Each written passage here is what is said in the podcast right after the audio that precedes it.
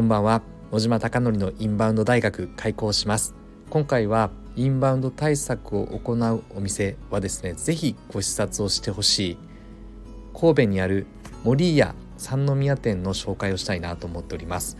これはですねこのお店はネット検索すれば出てくるお店の一つでして神戸にあるステーキレストラン森屋三宮店というのが正式な名前です。でこのお店は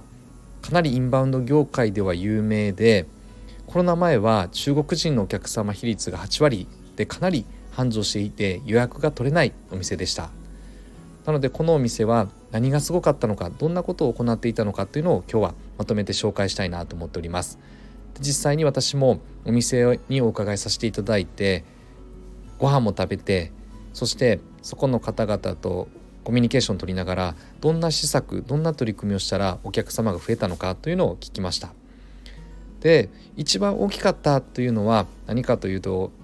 香港のインフルエンサーがですね森屋をたまたま投稿したことで火がついてそこから香港だったり中国を中心にかなりのお客様が森屋三宮店に来店するという流れになりました。でここで皆さんに紹介したいのはいくつかバーッと上げていきたいなと思っておりますが、まあ、今後またまとめてですねしっかりインバウンド対策のためにやるべき14のことというのを話したいなと思っておりますがまさに森屋三宮店もその流れは組んでいて今日はえっと14個のうちこれが1つ目2つ目っていう紹介よりはざっとこんな取り組みしてましたよっていう話ができればなと思っております。でまずメニューは3種類用意していて日本語中国語英語のこの3つを用意しておりますで机の上にアクリルポップを常設していて特にですね文字で伝わる伝わるのではなくて感覚的に伝わるようにイラスト付きで展開をしているという話でした。という話でしたというのは何かというと2019年まではその取り組みしていたのですが私が行ったのはちょうどコロナ中期間中で日本人向けのサイトに切り替えたのでその取り組みはポップ含めてなかったのですが実際にどんなものですかっていうのを見せていただいたら本当にパッと見て瞬間的に分かるようなポップを使っておりました。でまた、えっと、この話も深掘りしたいなと思っておりますが予約サイトはマイコンシェルジュこの社長がですねめちゃくちゃイケメンで私は大好きで直接連絡をしてお会いさせていただいたんですが藤原祐介さんという方がマイコンシェルジュの社長ででこのサイトを使いながらですねしっかり集客をしているというお店でした。でマイコンシェルジュの話は、えっと、実は池袋の焼肉マフィアでもマイコンシェルジュさんは使っていましてでその経緯だったりとか含めてまあ、藤原さんってこんな人ですよってことも含めて皆さんには紹介できればなと思っております。で特にやっぱりマイコンシェルジュのやっぱ強みというのがとてもとてもありがたい部分。特に英語を話せない、えっと、お店だったりとかどうしようって悩んでるお店は特にありがたいサービスも行っているのでその話もまた違う機会にしたいなと思っております。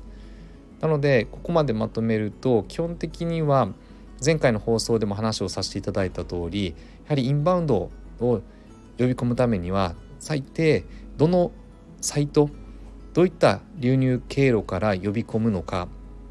ということが1つ目とあと2つ目がご来店いただいた時にいかに注文をしやすい流れにしていくのかということをしっかり整えていくことが大事です。そして実はですねいろいろ賛否両論というか、えっと、英語が話せた方がいいとか中国が話した方がいいとかいやそんなのいらないよとかいろんなインバウンド対策のサポート会社に話を聞くと本当に三者三様の話をされているので、まあ、本当に何が答えなのかなっていうのは分からない中でやはり森屋三宮店では焼き手は全員簡単な英語が話せます。でこの森屋三宮店ってどんなお店かというと鉄板焼きのお店でお客様の前で肉を焼くというスタイルをとっているのであまりこれは海外にはないらしくてですね。なので目の前でやはりパフォーマンスをするということが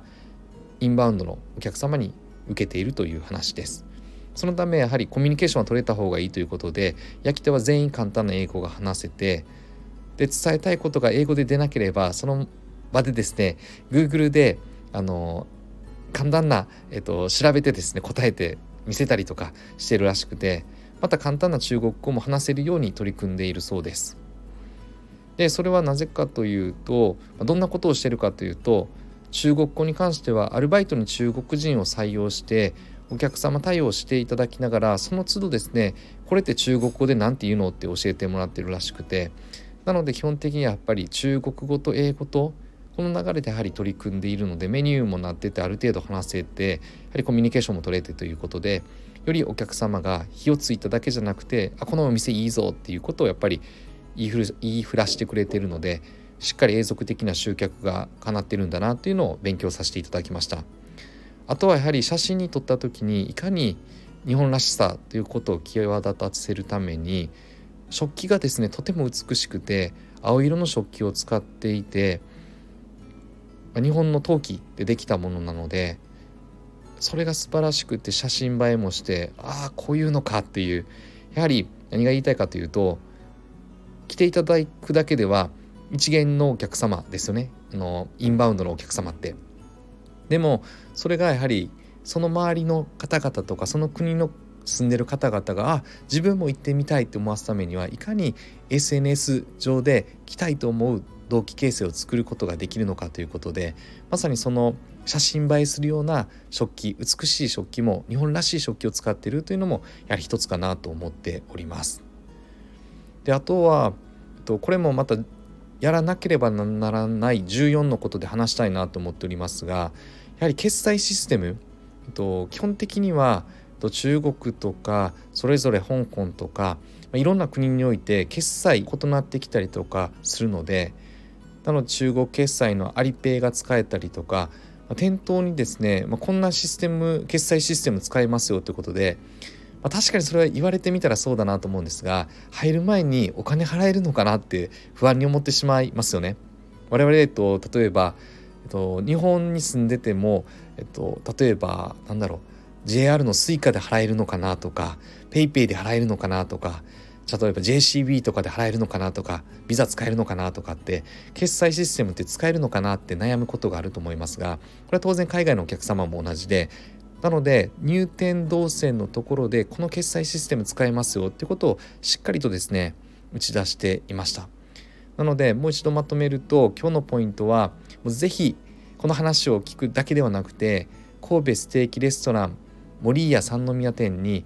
食べに行って勉強してほしいな。聞いてあのスタッフに聞くとですねかなり細かく教えてくれるので今日は放送の関係上短くまとめて話をしておりますがあこんな取り組みもできるんだということで私が行ってるお店の中で20店舗ぐらい視察しましたがダントツで本当にしっかり対応されてたお店なのでかなり勉強になるんじゃないかなと思っております。でこのお店をまとめるとやはりしっかり来店していただくためのウェブ媒体が明確化していてそして入る瞬間にあこのお店でお金払えるというようなしっかり決済サービスも打ち出していてで入った瞬間に迷うことなく直感的に感覚的にイラスト付きのものでメニューが出ていてで日本語中国語英語ということで読めるようにしていてでさらにコミュニケーションが取れるように英語とか中国語とかが話せる環境下にあってそしてああよかったなと思った時にこれを伝えたい発信したいと思った時に写真を撮った時にめちゃくちゃ素敵な器で拡散できるような流れになっているのでこのような取り組みをされているので森屋三宮店というのは永続的にずっと流行っているお店なんだなということを勉強させていただきました。是非、え、皆様のお店でもやらなければならないことは当然あって標準フォーマットとしてそれがなかったら無理だよなっていうことがあるのでまたこれはやるべき14のことでまとめたいなと思っておりますが森屋三宮店はかなりそれに近いしお店であったということです。では本日も最後までご視聴いただきましてありがとうございます。ではまた。